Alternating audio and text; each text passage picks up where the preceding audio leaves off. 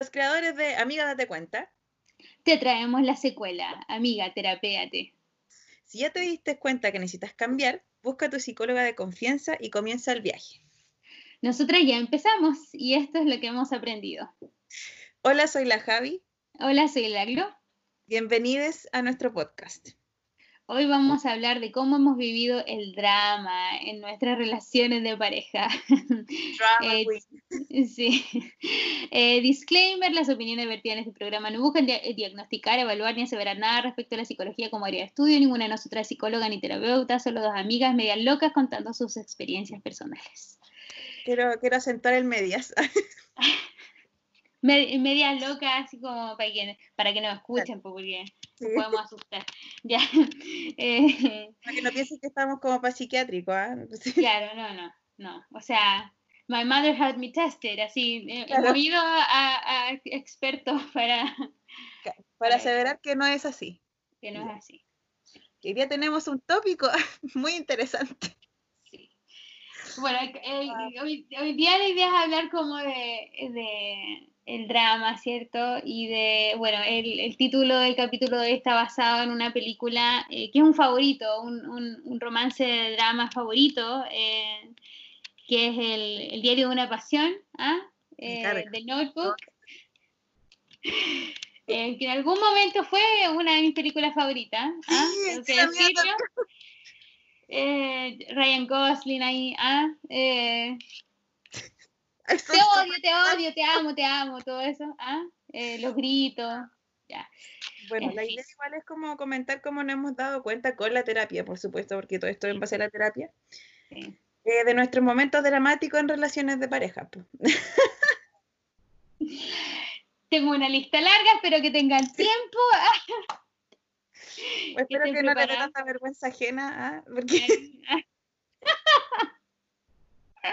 Oh, que nos sigan escuchando hasta el final, considerando. Claro.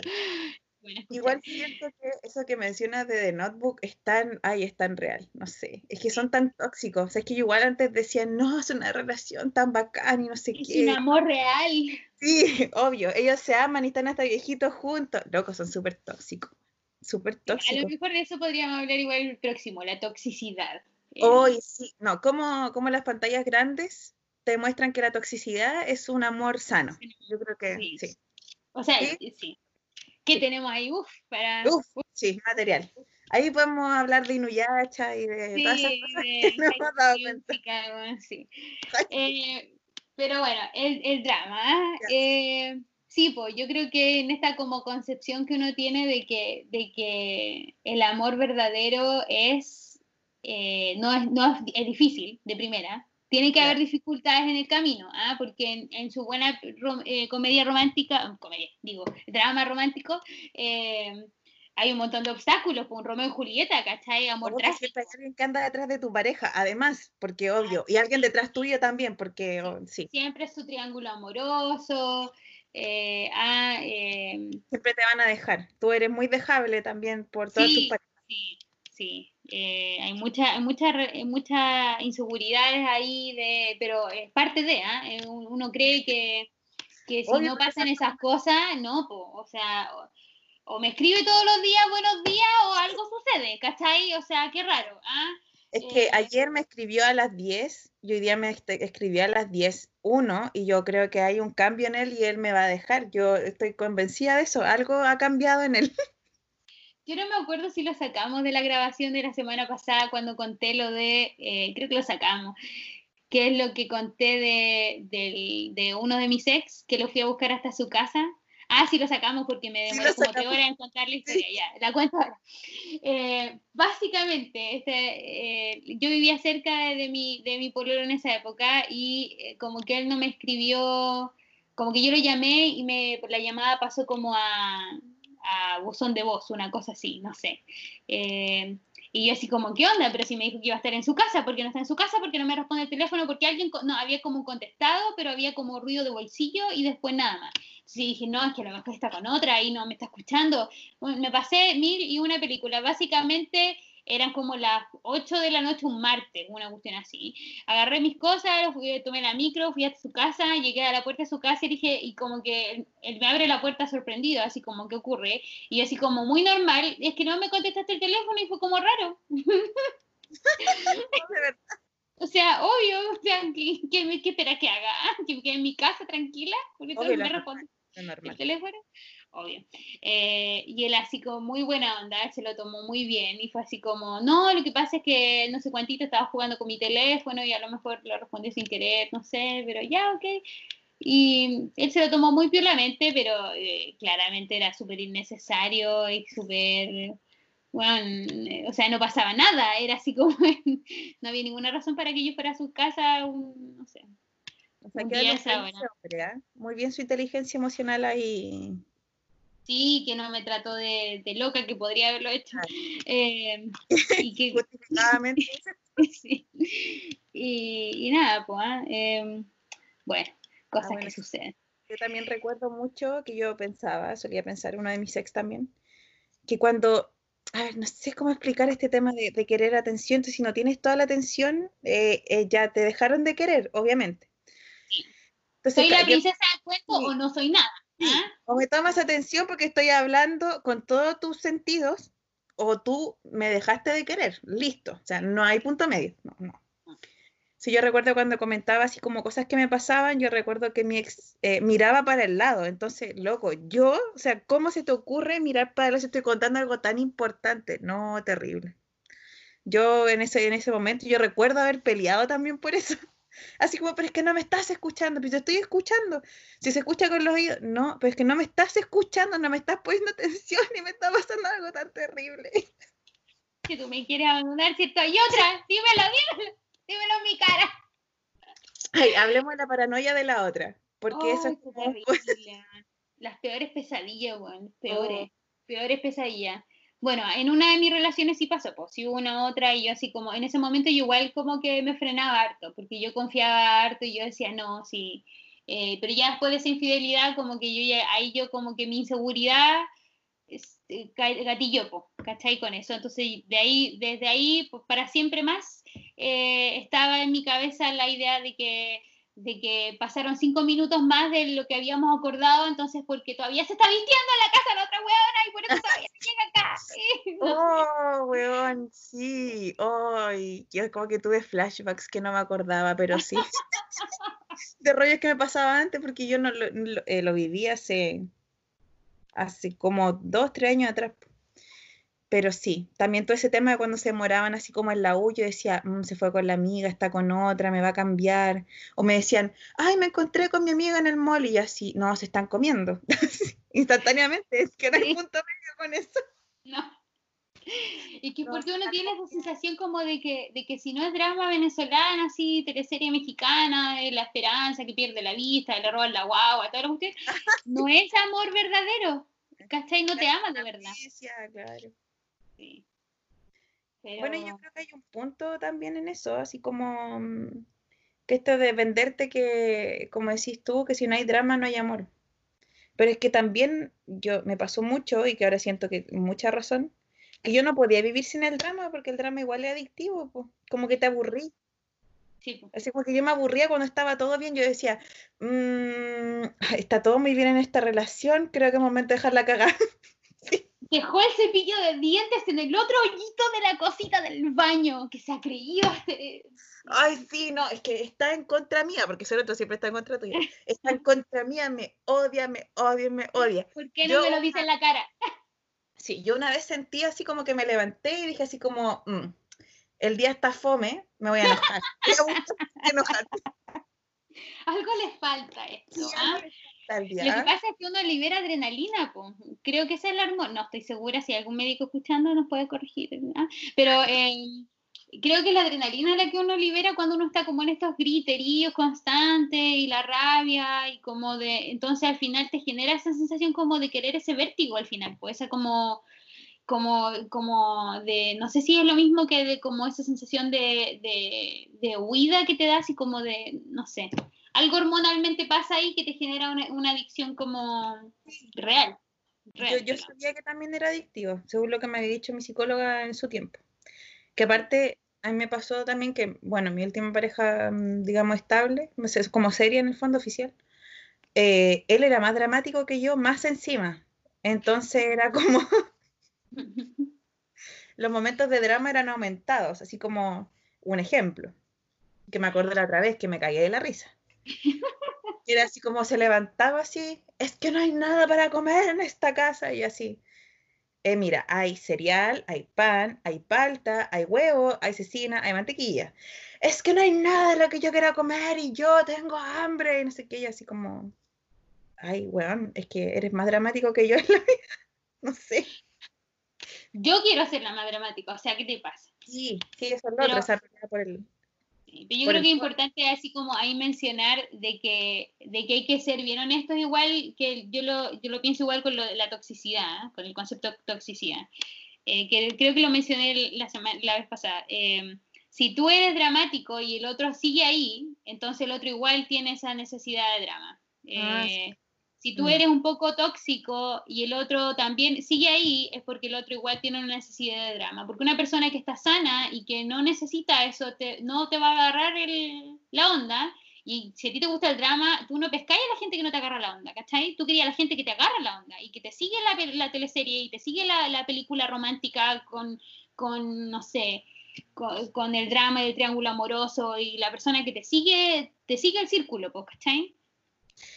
Sí es verdad, pues lo que hablábamos justo antes del podcast, de esto es que eh, tú eliges a una persona que caiga en la creencia también. Pues. O sea, que tú tienes esta creencia de que tú vas a ser, no sé, engañada, entonces vas a conseguir a alguien que de alguna manera te va a dar las señales, porque tú no sabes, pues tú interpretáis de cualquier cosa una señal de que no se te están cagando. No, así que me va a engañar.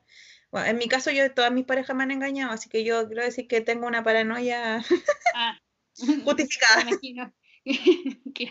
a mí solo me pasó una vez eh, pero de ahí para siempre jamás es como una, una pesadilla constante. ¿ah? Constante, bueno, cuando estaba en pareja ahora ya no me pasa porque eh, ya no hay nadie, pero eh, sí, me pasaba harto.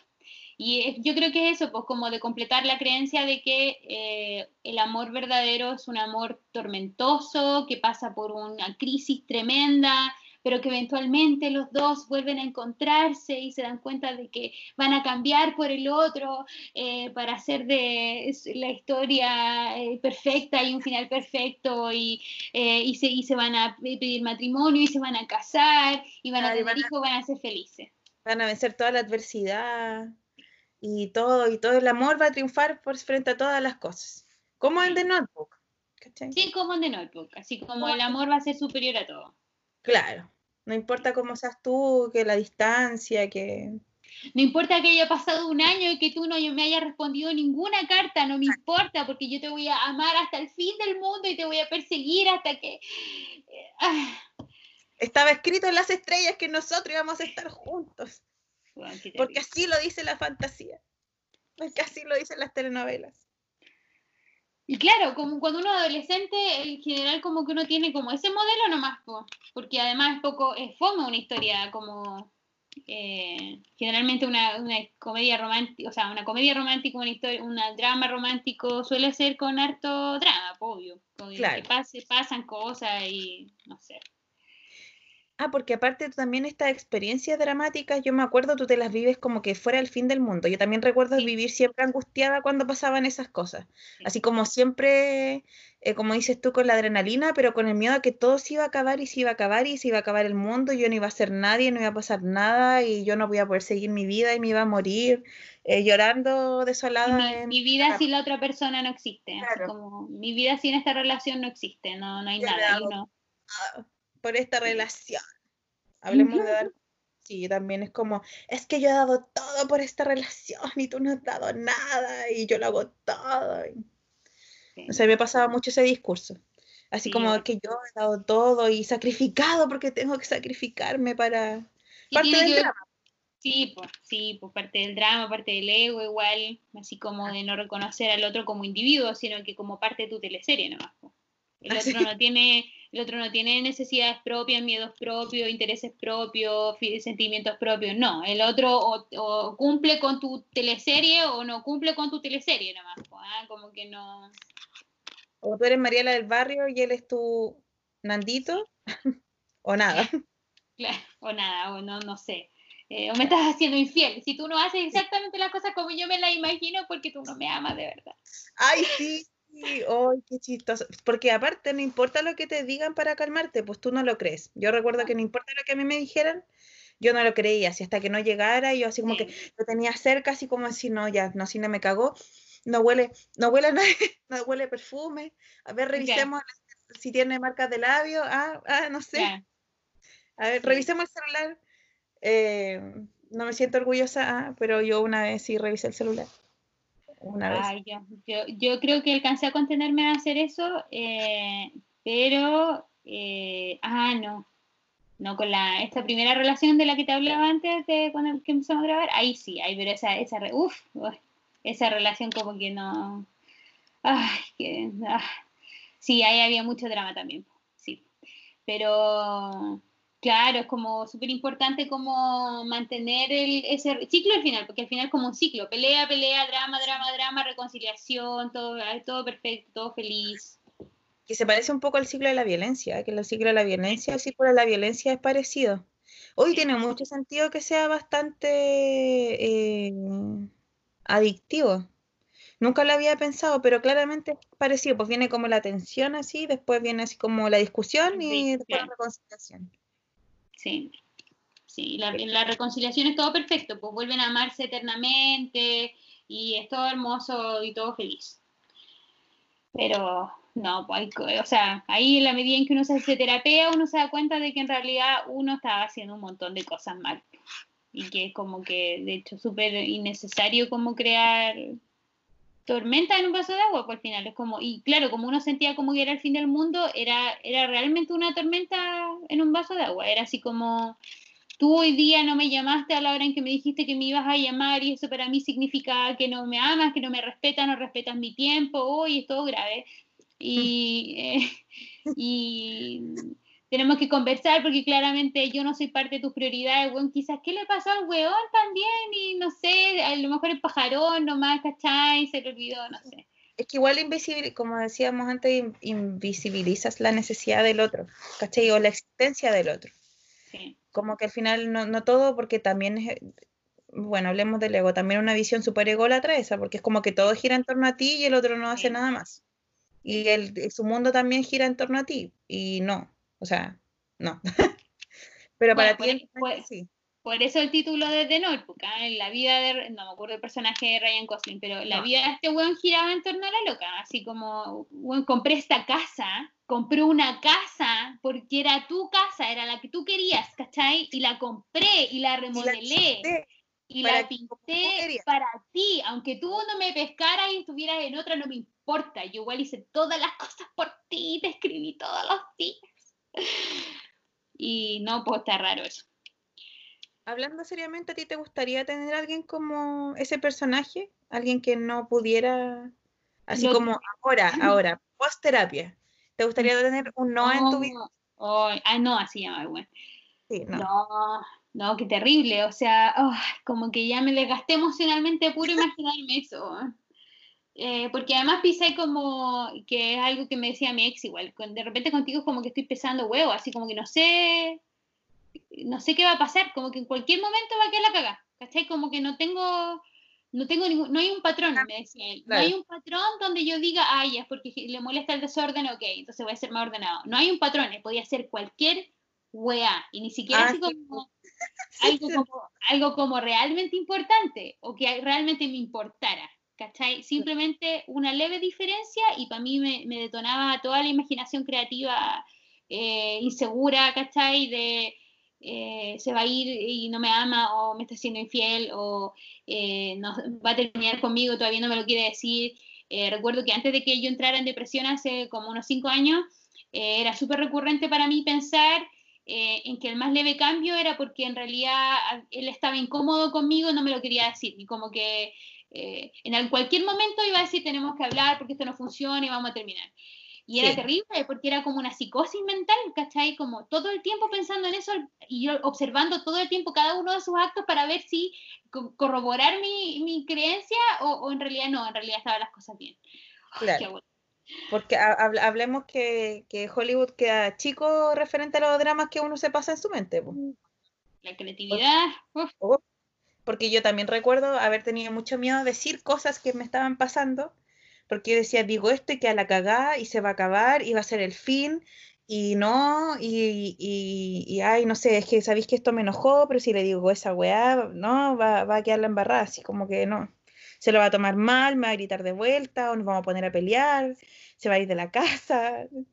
Como que tampoco Sí, porque además yo siento que se produce una dualidad y porque a mí me pasaba que, claro, entraba en este ciclo enfermo, ¿cachai? Y de repente yo salía, eh, hablaba con él, él me explicaba como desde un punto de vista sensato las cosas. Y yo así como, puta, en realidad sí la caí pero y me daba cuenta de que en realidad, claro, que sobre reaccioné, que estiré una situación que no correspondía, ¿cachai? Y todo eso, pero al mismo tiempo yo me empecé a cuestionar a mí misma, pues, ¿cachai? Porque yo, yo después me dudaba a mí misma, porque, y ahí me pasaba eso que decís tú, como que no decía cosas porque yo decía, a lo mejor estoy exagerando, ¿cachai? A lo mejor esto no es, no es grave, ¿cachai? Yo estoy, y, además que en, ese momento yo me sentía muy culpable y, todos los problemas de la relación eran culpa mía, ¿cachai? Entonces todos los problemas de la relación eran culpa mía y era yo la que tenía que resolver esos problemas y yo era la loca que no lo resolvía. Eh, y entonces me dudé mucho tiempo misma y hubo un montón de temas que a mí me incomodaban, que sí son importantes, que a mí que a mí me importaban, pero yo nunca me atreví como a decirlos porque me daba mucho miedo dejarla cagar y, cagarla, ¿cachai? Entonces al final era como, como que después, eh, y esto fue antes de que yo entrara a la terapia que me ha funcionado más, eh, como que hice como una especie como de, cambio en 180. Entonces mientras antes verbalizaba las weas que me, me incomodaban, que eran eh, ridículas, ¿cachai? En el drama y todo lo demás, pasé a no decir nada. ¿cachai? Y a dudar de mí misma y de todas las cosas que cuestionaba porque, eh, porque yo era dramática y era loca, entonces tenía como que, que eso también es una mirada súper mala con respecto a la situación emocional en la que uno está a considerarse loca y qué sé yo, eh, porque súper como eh, de tratarse mal uno misma, pues, ¿cachai? y bueno, eso. Sí, no sé, yo recuerdo haber tenido ese, eso también, pero cuando yo, cuando el psicólogo me dijo que yo era dramática, ya yo ya lo asumí, ya dije, sí, soy súper dramática, bueno, me encanta el drama, que las luces, toda la weá, escúcheme, escúcheme ya. Eh, me encanta oír mi voz gritando a las 3 de la mañana. Yo soy el protagonista de la voz. Pero sí me pasó que en ese momento se lo conté a mi pareja. Y eso después fue un argumento para que cada vez que yo me sentía mal, él dijera, es que estáis siendo dramática, acuérdate de lo que te dijo la psicóloga. Y creo que eh, también es como súper, eh, como denigrante igual, porque tú estás como intentando expresarte e intentando arreglar la, la cagada que tenéis dentro con el drama, porque al final tú también te cuestionas, pues, ¿es, drama? ¿Lo estoy sintiendo de verdad? ¿Me estoy pasando rollo? ¿Está pasando? ¿Debería preguntarle? Eh, pero si le pregunto voy a seguir siendo dramática, pero si no le pregunto, como que los rollos de mi cabeza son más grandes, claro. Entonces al final como que es un círculo vicioso. Y yo recuerdo haberme sentido súper mal cada vez que intentaba decir algo que me pasaba, pero me decían que no, porque estoy siendo dramática, porque acuérdate que tu psicóloga te dijo y al final tú eres súper dramática y súper exagerada y no, sabéis que no. Te completamente. Claro. y yo creo que eso es un tema que uno sufre como mujer igual. No sé si será un tema así como Sí, pues, está, el, estereotipo de la histérica. O sea, a mí mi ex me dijo en algún momento que una cuestión que nunca se me va a olvidar porque me dolió mucho. Eh, me dijo, mira, cuando yo te conocí, yo pensaba que había tenido harta suerte porque eh, pensé que había conocido a alguien que, porque siempre hablan los hombres de que hay como una, como una especie como triángulo que solo puedes escoger dos. Eh, bonita, inteligente y sana. Ah, no tenía idea de eso. Mira tú. ¿Ya? Eh, y puta, me equivoqué, po, ¿cachai? Entonces, que me dijera esa weá, eh, bueno, nunca se me olvidó. Eh, y dolió más que la mierda. Y, nada, pues. Te, sí te, te, daña como en términos de tu autoimagen también, porque está súper estereotipado la, la, ex loca, ¿cachai? claro. Y tú piensas, no sé si te pasó que tú te veías a ti misma como en este rol así como estereotipado que tú dices como histérica, así como haciendo show, como haciendo casi como por nada, así como, no, es que soñaste que me cagaste, así, pues, eso yo lo encuentro como ya un punto más ridículo, pero eh, como así, así como esos términos, así como histérica, así como que no se puede conversar contigo, no sé. Y ahí es como que otro tema complicado cuando te das cuenta que eres dramático. Sí. Sí, porque eh, eso, pues como es importante como darse cuenta y también protegerse a uno y no hacerse daño a uno y no entrar en la culpabilidad, no entrar en el castigo, no entrar en el, en el maltrato personal, ¿cachai? Porque al final la única persona con la que estamos todo el tiempo somos nosotros mismos. Entonces, yo, yo me maltraté mucho en esa época porque yo sentía que era todo mi culpa, porque yo era sensible, eh, dramática y porque eh, yo no sabía, yo no sabía hacer las cosas bien, ¿cachai? Y al final no, pues uno está aprendiendo, uno viene como con un mindset, ¿cachai? Una forma de, de, un set de creencias, ¿cachai? Que no están bien, uno tiene que ser como capaz de cuestionarse y es donde ayuda la terapia. Y la psicóloga cuando te dice así como, ya, pero a ver, a ver, detengámonos ahí. es horrible. Detengámonos ahí. ¿Por qué, ¿Por qué dijiste eso? Y tú así como que dijiste la wea al pasar, así como, ¿por qué, no, ¿por qué me lo explicas así? Claro. Dime cuál fue tu eh, proceso. Claro, ¿qué, qué pensaste? ¿Por qué, ¿Por qué, me lo contaste así? Eh, eso me dijo ayer, me dijo, ¿por qué me lo cuentas en ese orden? Ah, y yo así, concha tu madre, weón, ¿qué es lo que dije? Déjame contar, por favor. No me interrumpas. Ah, bueno, pero ahí ayuda, pues ahí ayuda a tener a alguien, un, a un experto profesional, objetivo, fuera de ti, ¿cachai? Fuera de tu drama, además, y que, que te haga mirar ahí como, mira, aquí, miremos acá, ¿por qué crees que te pasa esto? Como, como autoaceptar igual, pues de a poco que, ah, sí, pues uno eh, no era para tanto, no era, no era para tanto. Y que al final, ¿cómo aceptar? Bueno, yo creo que parte importante de la terapia es aprender a aceptar esas partes que no te gustan de ti tampoco, porque a nadie le gusta ser dramático. Sí. Así como yo creo que nadie. Así como que te diga, oh, soy dramático, Pero yo creo que sí, pues, sí, ay, sí, es tan bacán. Sufrir, weón. Sí, weón, me encanta vivir todos los días como si me fuera a morir y se me fuera a acabar la vida, me encanta. Sobre todo los niveles de estrés ahí, ah, maravilloso, maravilloso. Pero yo creo que es importante como conocerse, conocerse y decir, ¿sabéis que sí? Tengo este lado que es dramático, aceptarlo y dejarla salir en algún, en algún momento. Por ejemplo, a mí me, a mí me encanta que, así como entrar a algún lado y que me queden mirando ya. Listo, mi dramática está contenta. Ya, listo, ya, chao. llama la atención, sí, llama la atención. Ya, listo, llama la atención todo lo que quiera, pero no, déjeme tranquila la cabeza, por favor, porque ya, mucho ratito, mucho ratito. Sí, pues es importante como saber canalizar eso, porque al final yo siento que esas como formas de ser que uno tiene a veces, no, no, hay algunas que yo creo que se pueden, se, se pueden como ir en la medida en que uno como que estabilice hábitos sanos, ¿cachai? Pero hay otras cosas que, que son como tendencias de uno, que son, aprendidas de tan chica, así como en la infancia de sobrevivencia, que tú aprendiste como tan, tan pequeña, que te cagás nomás, pues tenés como esa tendencia... Sí, es difícil, sí, es difícil de repente luchar con eso. Lo que te contaba igual hace poco, que yo nunca, bueno, terapia, terapia pareja igual estoy como en eso ahora, en la terapia eh, pero yo nunca había sentido, por ejemplo, tanta resistencia a un cambio, pues, y tu cuerpo, tu psiquis, tu todo se resiste a que tú cambies, porque lo tienes tan así como adentro que no, ojo, no quiero salir, porque no es así, y no sé, es complicado igual. A mí me pasaba con lo del ego, así como me costó mucho aceptar de que mi ego era muy grande y de que había cuestiones que yo no quería aceptar de puro orgullo y de puro ego. Y así, mi ex me decía, que tú eres orgullosa. Yo orgullosa, ¿qué te has creído? Así como, ¿qué onda? Que no me conoces, que realmente no me amas. Y ahí el, drama, el drama para no asumir culpas. Bueno, en mi, familia funciona así.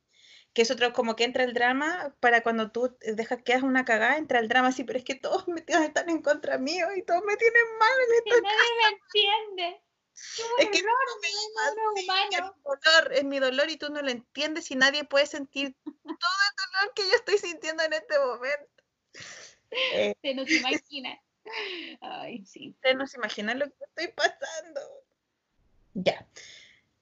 Eh, bueno, chiquillos, eso fue todo. Espero que les haya gustado. Eh, sí, estuvimos Eh, bueno, ayuda mucho, eh, van a descubrir en su viaje de terapia, de terapia cuando lo empiecen, ayuda mucho a caricaturizarse a uno mismo y a reírse de, de, la, de las weas nomás que uno hacía o era, porque somos humanos, estamos aprendiendo, eh, pero lo importante es que buscamos ayuda y nos empezamos a terapiar y eso nos ha ayudado como a mejorar como personas. bueno, disculparnos, yo creo que siempre es importante disculparnos con las personas de nuestro pasado, a quienes quienes sufrieron las consecuencias de nuestro drama. Pero personas del pasado igual, que era tu yo del pasado. Era mi yo del pasado, sí. Partiendo por mis papás, ¿cachai? Mi hermano, uff. Y de ahí en adelante, pues.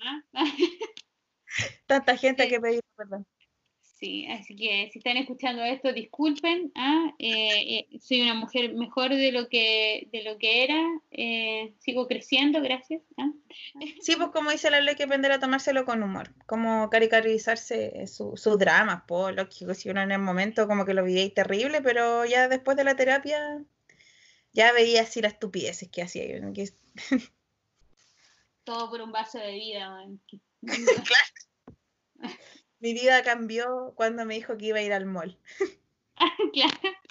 Ese fue el momento en que yo supe que la relación había terminado. Había terminado, porque fue al mall. Sin mí, no me invitó. Exactamente. Y yo no le voy a estar pidiendo que me invite, pues, no. Obvio. No. Él tiene que querer invitarme, o sea, yo no me voy a estar autoinvitando, ¿qué Ay, señor. Ya, muchas gracias por escucharnos, que estén bien, cuídense, besitos. Besitos, besitos, chao, chao.